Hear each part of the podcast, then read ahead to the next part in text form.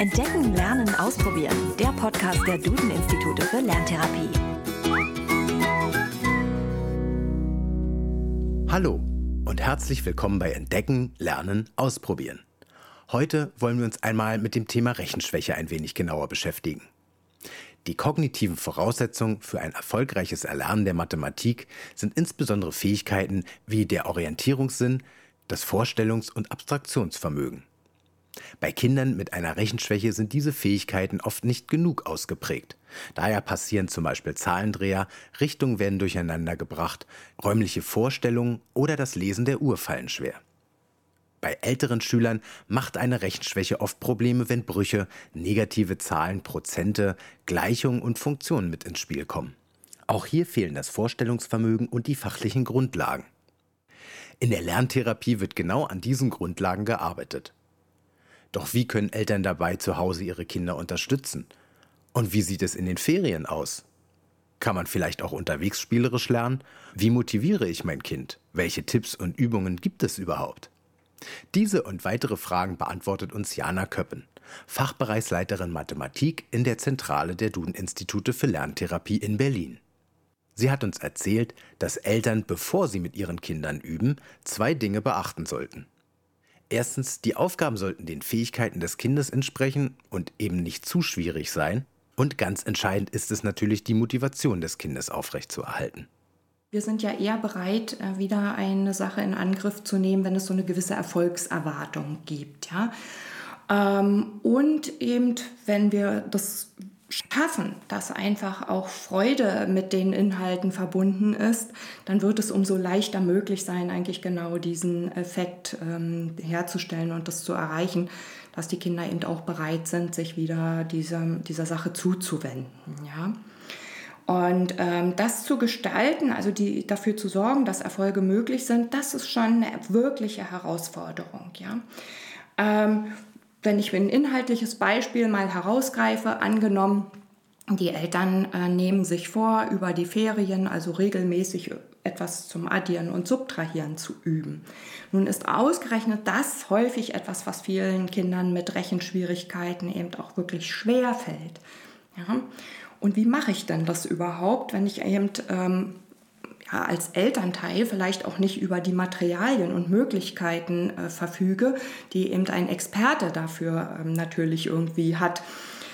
Es wäre ja zum Beispiel denkbar, mit den Aufgaben eher immer Dinge also auszuwählen, die vermeintlich leicht sind. Ja, um das herauszufinden, was das Kind eigentlich leicht findet, kann man auch erstmal ein bisschen probieren. Ne?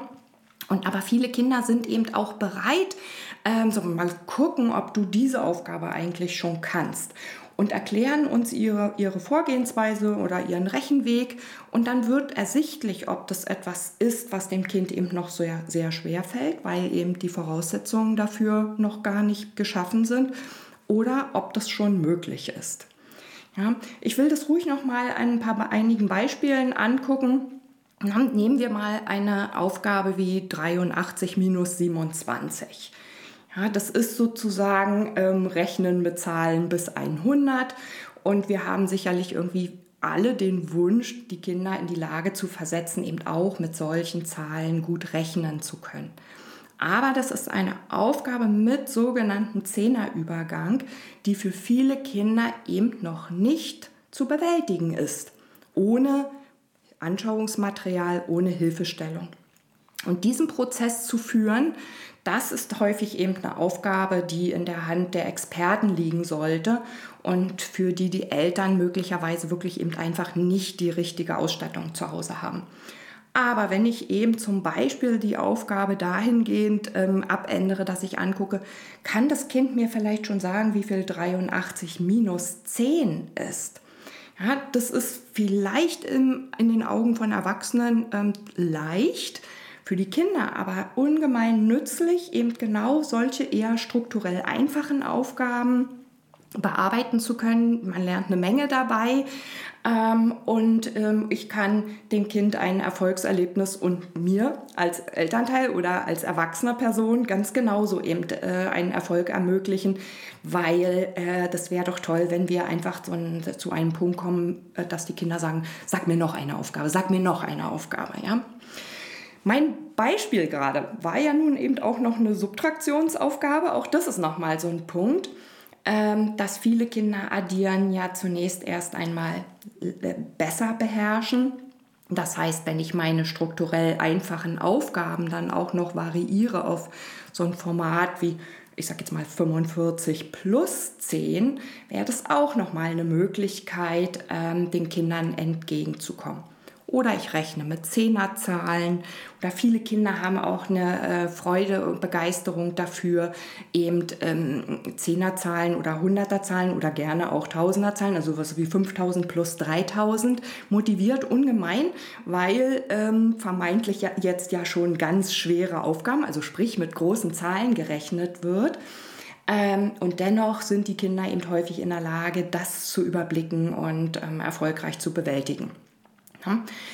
Damit sind nicht die Schwierigkeiten zu überwinden, das ist nicht die Zielstellung, aber ich kann etwas ähm, beim Recht, zum Rechnenlernen beitragen und ähm, habe die Möglichkeit, dem Kind Erfolgserlebnisse und wie gesagt auch häufig eben Freude ähm, zu bescheren.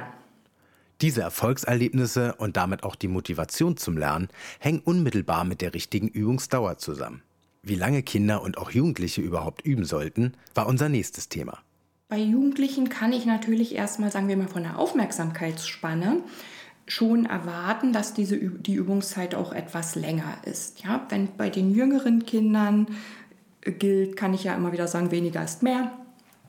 Aufhören, wenn es gerade eigentlich auch richtig noch gut klappt das nicht bis an diese Grenze ranführen, dass man schon wieder irgendwie unzufrieden miteinander wird, äh, sondern dann aufhören, wenn fast eigentlich noch dieser Punkt besteht, sag mir noch eine Aufgabe. Ja? Dann zu sagen, nein, für heute reicht das, wir können aufhören. Ja, und wenn ich eben, wenn, wie gesagt, zum Beispiel nach 15, 20 Minuten ähm, kann das ja durchaus der Fall sein.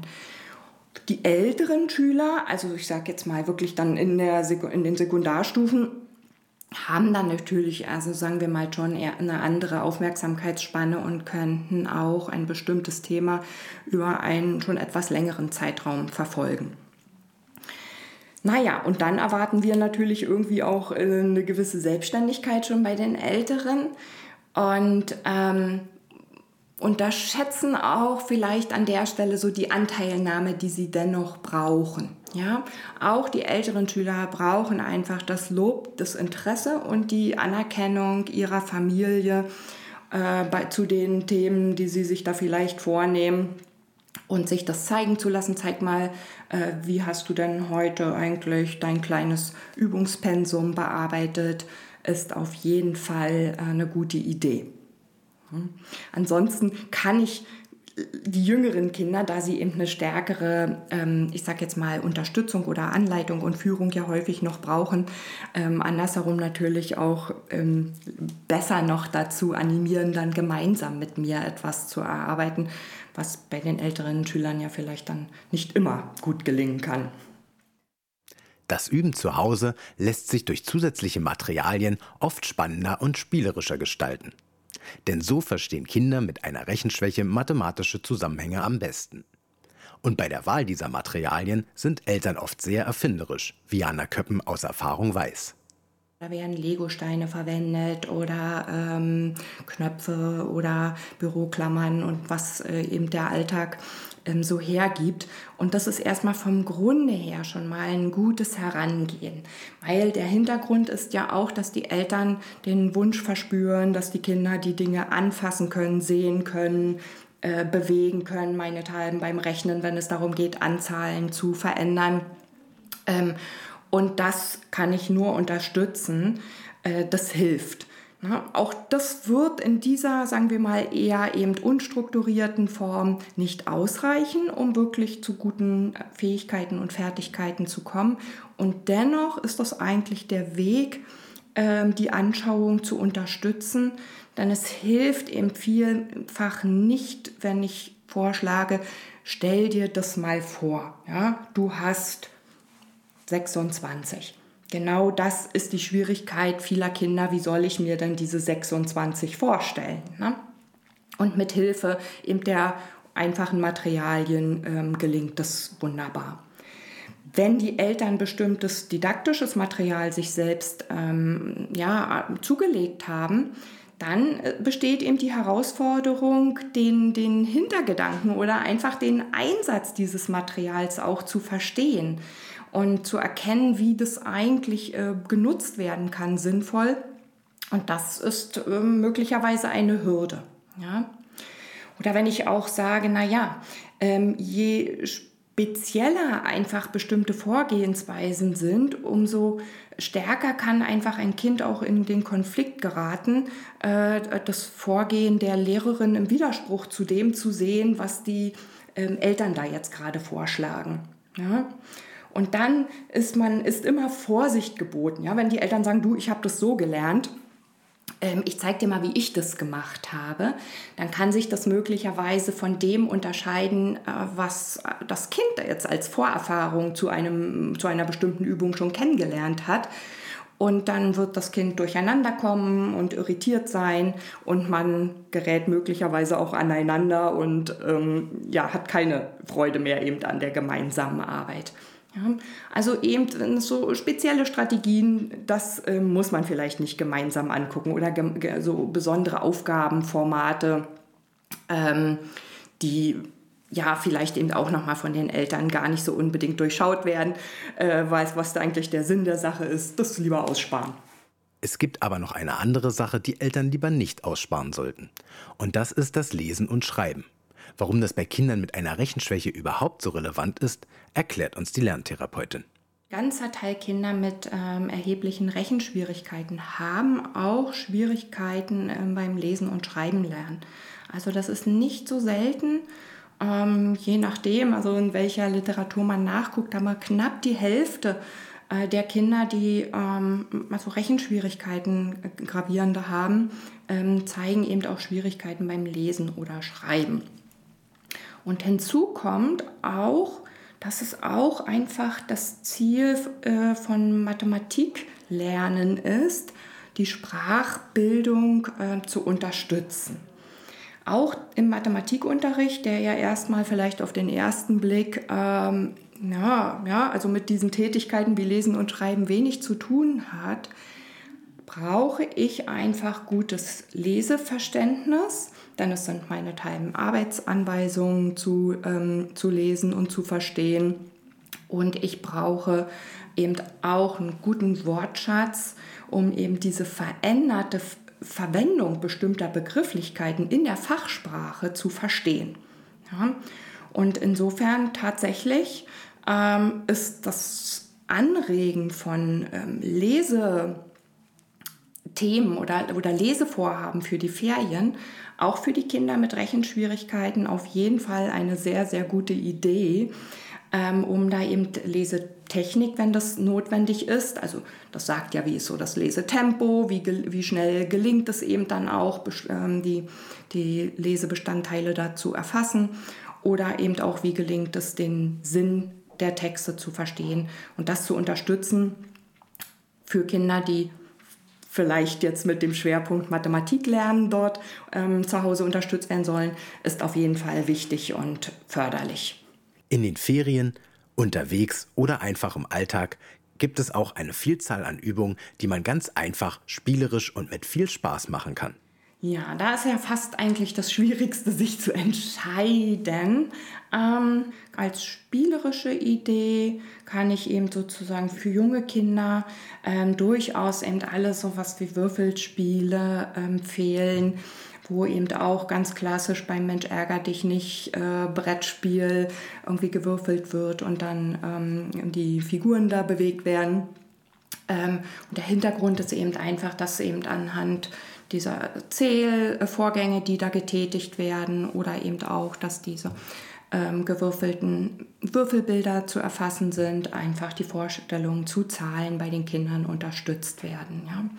Wenn ich das vielleicht noch ein bisschen anreichern will oder das Spiel möglicherweise auch noch mal mit einer anderen Dynamik versehen möchte, kann ich auch mehr als nur einem Spielwürfel einsetzen beim Mensch ärger dich nicht. Ja. Kann ja auch mal mit zwei Würfeln ähm, die ganze Sache spielen. Dann muss ja das gewürfelte jeweils eben so zusammengeschaut ähm, werden, wie wir sagen. Also ich muss herausfinden, wie viele Punkte das dann insgesamt sind. Und dann eben diese ganzen, also wie setze ich geschickt, wie zähle ich das, ähm, das sind da Hintergründe, die nützlich sind. Ähm, mit jungen Kindern kann ich auch überlegen, ob es einfach passt, wenn ich zum Beispiel am Strand sitze oder gemütlich auf der Picknickdecke, ähm, sich Zahlen auf den Rücken zu schreiben, gegenseitig die dann natürlich erraten werden müssen. Ja? Oder auch so eine Art Zahlenraten zu spielen. Ja? Man denkt sich eine Zahl aus und der, der, die Mitspieler müssen herausfinden, um welche Zahl es sich handelt. Natürlich muss ich das irgendwie eingrenzen, das kann nicht eine völlig beliebige Zahl sein, aber das kann eben zu diesem Ratespiel ja dazugehören, dass ich eben sage, ich, äh, ich, äh, meine Zahl ist kleiner als 100. Und dann brauche ich aber so einen Fragerhythmus, um das weiter einzugrenzen. Oder ich kann irgendwie fragen, wenn das schon für das Kind klar ist, was das bedeutet, ist das eine gerade Zahl, ist das eine ungerade Zahl, ja, und ähnliches. Und das kann auch prima unterwegs äh, gemacht werden. Eine andere Sache ist, gemeinsam mit dem Kind festzuhalten, und vielleicht eben auf einer Karte oder ähm, auf dem Smartphone anzugucken, wo sind wir überhaupt. Ja, für viele Kinder ist das einfach schwer, diese Distanzen einzuschätzen und auch im Verhältnis zu sehen, mein Zuhause ist dort und dort, jetzt bin ich ähm, an diesem Punkt in Deutschland oder auf der Welt oder wie auch immer. Und sich das gemeinsam anzugucken, sofern das eben natürlich von der Entfernung her auch für das Kind vorstellbar ist. Ähm, und dann vielleicht eben im Laufe einer Reise und oder im Laufe verschiedener Unternehmungen eben auch so eine kleine Routenkarte anzufertigen. An dem Tag sind wir dorthin mit dem Fahrrad unterwegs gewesen und dann haben wir eine Autotour dahin gemacht ähm, und sich das auf den Karten anzuschauen und vielleicht eben sogar in einem, einem kleinen Art äh, Mathematik-Ferientagebuch festzuhalten, ähm, ist sehr, sehr hilfreich. Und dann habe ich auch etwas, was ich dann im Nachhinein eben den Ver Verwandten oder vielleicht sogar eben in der Schule zeigen kann. Ähm, und das eben mit verschiedenen mathematischen Dingen verbunden ist. Ja? Ich kann ja auch kleine Uhrzeiten noch dazu notieren oder ähnliches oder eben aufschreiben, wenn es an dem Tag etwas Besonderes gab, was das Kind eingekauft hat, wie viel Geld das gekostet hat, was man davon für ausgegeben hat. Aber das muss nicht in riesen ähm, Umfängen ausarten, sondern die Idee ist einfach auch da, das mit einer kleinen Sache kontinuierlich im Blick zu haben. Das Lernen der Mathematik funktioniert also auf sehr vielfältige Weise. Neben dem klassischen Üben zu Hause am Schreibtisch lassen sich auch kleine Übungen in den Alltag oder eben auch unterwegs in den Urlaub einbauen. Wichtig ist dabei, dass es regelmäßig geschieht und dass die Freude daran und die Erfolgserlebnisse im Mittelpunkt stehen. An dieser Stelle nochmal ein herzliches Dankeschön an Jana Köppen für das Gespräch und die vielen Tipps und Anregungen. Wir hoffen, die heutige Folge hat Ihnen gefallen. Wenn ja, freuen wir uns natürlich wie immer über eine positive Bewertung, wenn Sie unseren Podcast teilen oder abonnieren. Haben Sie Fragen oder Anregungen, dann schreiben Sie uns einfach an podcast.duden-institute.de. Ich wünsche Ihnen schon mal ein schönes Wochenende und hoffe, wir hören uns nächsten Donnerstag wieder.